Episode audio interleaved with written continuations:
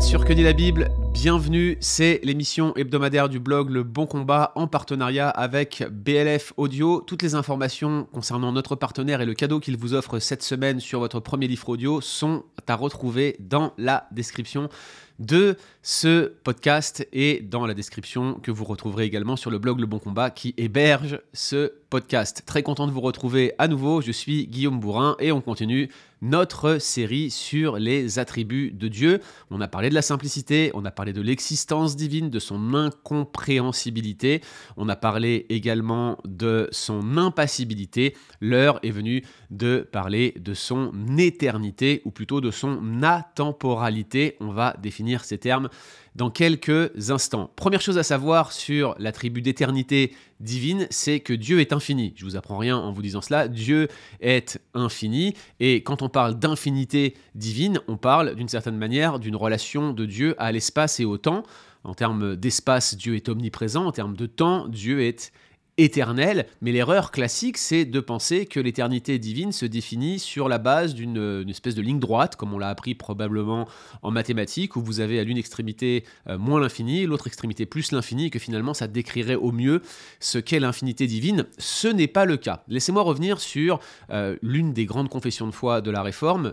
J'utilise la confession de foi baptiste parce que vous connaissez mes convictions, ce n'est pas euh, quelque chose que vous découvrez aujourd'hui si vous suivez régulièrement que dit la Bible. Laissez-moi vous lire ce que dit la 1689 sur l'éternité euh, divine, elle dit, il existe, Dieu existe en lui-même, et de lui-même, il est infini en son être et en sa perfection, lui seul est immortel et habite une lumière inaccessible aux hommes, il est immuable, immense, éternel, incompréhensible, tout-puissant, infini à tout point de vue, très saint, très sage, très libre, absolu. Voilà l'idée, l'infinité divine, le fait qu'il soit atemporel, comme je le disais, s'inscrit dans la logique de tous les attributs que nous avons vus jusqu'ici. Pour nous, être infini, ça signifie euh, être euh, dans un espace ou dans un temps qui n'a pas de fin, qui n'a pas de limite. Pourquoi on pense comme ça? Parce que nous sommes des créatures qui sont définies par les notions d'espace et de temps. Mais si on réfléchit un peu plus loin et qu'on se demande ce qu'est le temps, eh bien le temps c'est la mesure du mouvement, c'est le changement, ce sont euh, euh, des choses qui sont euh, liées entre elles. C'est finalement le, le, mouvement implique une forme d'espace, le temps implique une continuité dans la mesure de la chronologie de l'histoire de l'humanité par exemple, et donc l'espace et le temps sont par définition inséparables. Or il n'y a de temps que pour quelque chose qui change, quelque chose qui est de la nature de la créature. Et donc par conséquent, si on parle d'immuabilité divine, ça veut dire que Dieu n'est pas affecté par le temps. Et c'est pour ça que je parle d'atemporalité avec le A privatif, c'est que Dieu et le temps, finalement, ne sont pas entremêlés. Le temps, c'est une succession de séquences qui se succèdent. Le passé, le présent, le futur, ce sont des successions de présents, en quelque sorte. Mais l'éternité, en particulier l'éternité divine, est composée de trois éléments dont il faut se souvenir. L'absence de commencement, et c'est très important, l'absence de fin, et surtout l'absence de, succession de séquences de moments. L'absence de commencement, l'absence de fin, et surtout l'absence d'une succession de moments. Il n'y a pas une succession de présents qui se succèdent en Dieu. Dieu est finalement en dehors du temps, il est atemporel. Pour tous les êtres créés, l'éternité sera toujours une suite de présence sans fin. Notre éternité à venir sera en quelque sorte une éternité créée pour nous, où nous serons dans la présence de Christ, mais Dieu habite cette lumière inaccessible que nul ne peut atteindre, il est en dehors du temps. D'ailleurs, il est le créateur du temps. Il peut transcender le temps, intervenir dans le temps. Il peut même s'incarner dans le temps. C'est ce qu'il a fait en Jésus-Christ. Mais il est situé en dehors du temps. Les cieux des cieux ne peuvent le contenir. Le temps lui-même, qui est une création de Dieu, ne peut recevoir la présence, l'essence de Dieu dans sa globalité lorsque nous confessons que, Dieu est éternel, nous ne voulons pas simplement pas dire qu'il, nous ne voulons pas simplement dire qu'il dure toujours, mais qu'il est atemporel. Et lorsque nous confessons que Dieu est infini, nous ne voulons pas dire qu'il est très grand, mais qu'il est immense, c'est-à-dire qu'il, qu'il n'appartient pas aux choses mesurables, car il est incorporel. Les cieux des cieux ne peuvent me contenir, dit-il de lui-même à Salomon. Donc dire que Dieu est infini, c'est dire que Dieu n'est ni contenu par l'espace, ni contenu par le temps. Il existe donc deux ordres, hein, vous vous en souviendrez. Il y a l'ordre créé, l'ordre incréé. Il y a l'ordre temporel, l'ordre éternel. Il y a l'ordre fini, il y a l'ordre infini. Nous sommes dans une dimension créée, temporelle, finie. On est limité par notre finitude, comme je le disais. Mais Dieu est incréé, éternel, infini, atemporel. Regardez le témoignage de l'Épître aux Hébreux. Toi, Seigneur, tu as au commencement fondé la terre, et les cieux sont l'ouvrage de tes mains. Ils périront, mais tu subsistes. Ils vieilliront tous comme un vêtement, tu les rouleras comme un manteau, et ils seront changés. Mais toi, tu restes le même, et tes années ne finiront point. Ce texte de Hébreu euh, chapitre 1 verset 10 à 12 nous parle de ces deux ordres, l'ordre créé qui est sujet au changement, au vieillissement et finalement à la fin, et puis l'ordre incréé qui est immuable parce qu'il n'est ni dans l'espace ni dans le temps. C'est cet ordre-là auquel Dieu appartient. Il est incréé, il est atemporel, il est réellement infini. Donc voilà ce qu'on entend par l'infinité divine. Maintenant, il faut que je vous dise un mot de la relation que Dieu entretient au temps, parce qu'il nous est vraiment difficile de comprendre l'éternité de Dieu tant que nous réfléchissons toujours à partir de notre finitude et que euh, nous pensions dans des catégories temporelles. C'est l'une des plus grandes erreurs, à mon humble avis, lorsqu'on aborde la notion d'infinité divine. Par exemple, on pose souvent la question que faisait Dieu avant de créer? Vous voyez cette question et Augustin répondait non sans moquerie il est en train de préparer l'enfer pour ceux qui posaient de telles questions. Voilà l'hypothèse d'Augustin. En réalité, ce style de question manque complètement la cible parce qu'elle temporalise Dieu. Est-ce qu'il y avait un avant la création? Ah, Dieu n'est pas un créateur temporel, il n'y avait pas un temps distinct dans lequel Dieu était. Dieu était dans l'éternité, dans l'absence de temps. Il n'a pas créé en étant dans le temps, mais hors du temps. Il a créé ex nihilo, in nihilo. Il n'y a jamais eu de avant ni de après pour Dieu. Il est simplement. Tout est au présent pour Dieu. Pour Dieu, nous sommes. Pour Dieu, euh, Luc dit, tous euh, sont vivants, c'est-à-dire qu'ils voient les choses dans un présent absolu, nous percevons les actes de Dieu dans le temps sans que lui-même soit temporel, parce qu'il transcende le temps. En réalité, cette création est comme un livre pour lui qu'il peut voir en tout point, en tout lieu, au même moment. Le temps comme l'espace nous sont, sont connus dans un, dans un même instant pour Dieu, parce qu'il est tout simplement en dehors du temps. Il est atemporel. C'est ce que l'on entend lorsqu'on parle de l'infinité divine dans sa relation au temps. Maintenant, comme je l'ai dit, l'espace et le temps ne sont pas séparables, séquençables lorsqu'on aborde l'attribut d'infinité. Et c'est pour ça qu'il est bon qu'on dise un mot sur l'omniprésence divine qui en soi est un attribut incommunicable, bien évidemment, mais qui est un attribut qui dépend de l'infinité divine. Parce que l'omniprésence de Dieu, elle doit être envisagée à la fois de manière spatiale, mais aussi de manière temporelle. Encore une fois, on ne peut pas distinguer les deux. Dieu est présent en même temps à tous les endroits, et Dieu est présent en même temps à tous les moments c'est pas juste euh, séquentiel en fonction du lieu. Le temps et l'espace sont intimement reliés. Vous ne pouvez pas les séparer. Vous pouvez les distinguer, mais pas les séparer. L'éternité est en quelque sorte au temps ce que l'omniprésence est à l'espace. Je vous cite là encore la parole de Dieu, 1 roi chapitre 8 verset 27, encore une fois, cette fameuse prière de Salomon. Mais quoi? Dieu habiterait-il véritablement sur la terre? Voici les cieux des cieux ne peuvent le contenir.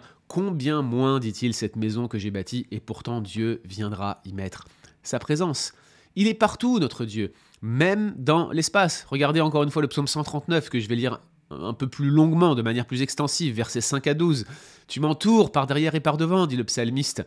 Tu mets ta main sur moi. Une science aussi merveilleuse est au-dessus de ma portée.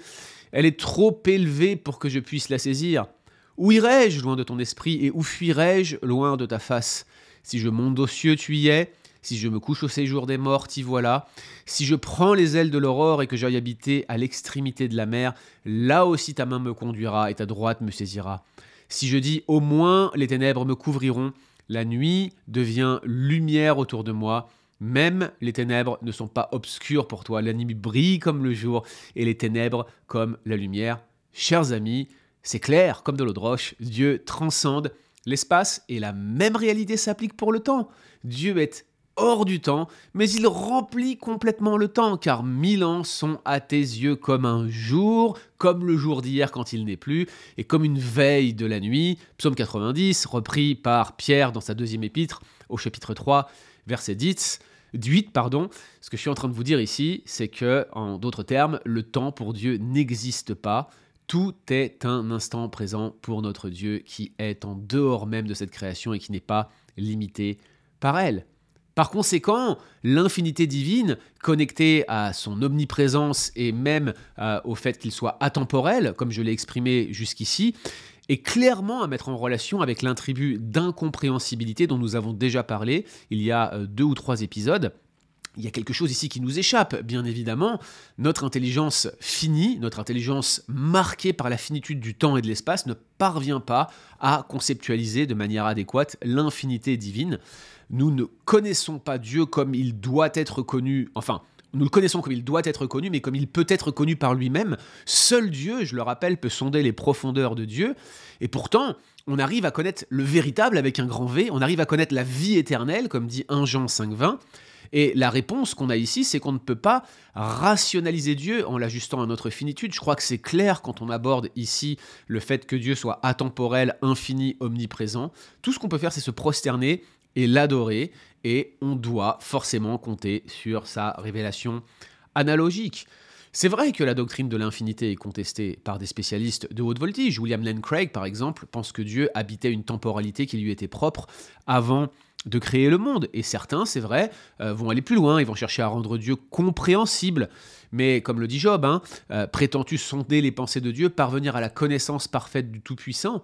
Eh bien, il y a un vertige lorsqu'on regarde certaines choses comme l'engendrement éternel du Fils. On comprend que cette doctrine prend place dans l'éternité, mais le nom duquel on la couvre, cette doctrine, est surtout un voile pour cacher notre indifférence. C'est Spurgeon qui m'a glissé cette phrase, ne croyez pas que je sois aussi euh, inventif dans mes citations. Tout ce que je suis en train de vous dire ici finalement, c'est qu'on est en train de tâtonner comme pour chercher un interrupteur on cherche finalement comment on va pouvoir éclairer la pièce dans laquelle nous sommes en évitant au maximum de se prendre le pied dans les meubles parce qu'on est dans le noir et qu'on ne voit rien. Mais cet interrupteur-là, chers amis, il n'est pas en notre pouvoir de l'appuyer ou de l'allumer. Seul Dieu peut nous diriger dans la pièce sombre de notre existence et de cette vie, car nous n'avons pas les clés pour la comprendre. Il y a une sagesse qui est réservée à Dieu.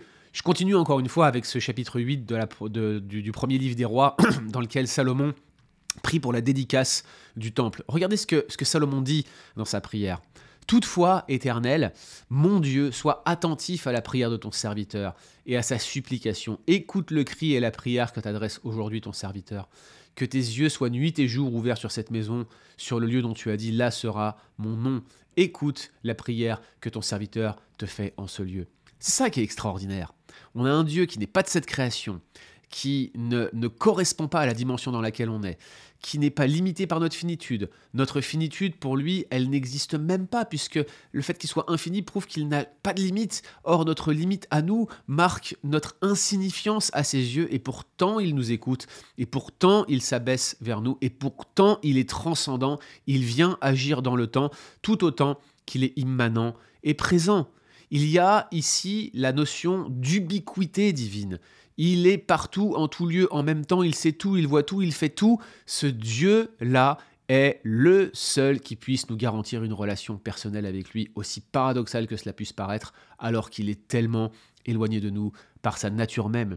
Si Dieu n'était pas infini et éternel, comment pourrait-il être partout en même temps et recevoir les prières et le culte de tous ses enfants simultanément en étant bel et bien avec eux individuellement, en tout lieu, à tous endroits, à tout moment, au même niveau de présence? C'est cela qui est impressionnant.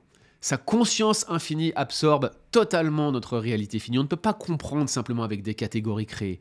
Si Dieu était fini, il ne pourrait pas réellement être présent avec nous. Seul un Dieu infini et éternel est présent car il est omniprésent. Si ce n'était pas le cas, il ne pourrait pas être ce Dieu tel qu'il se décrit lui-même dans les Écritures.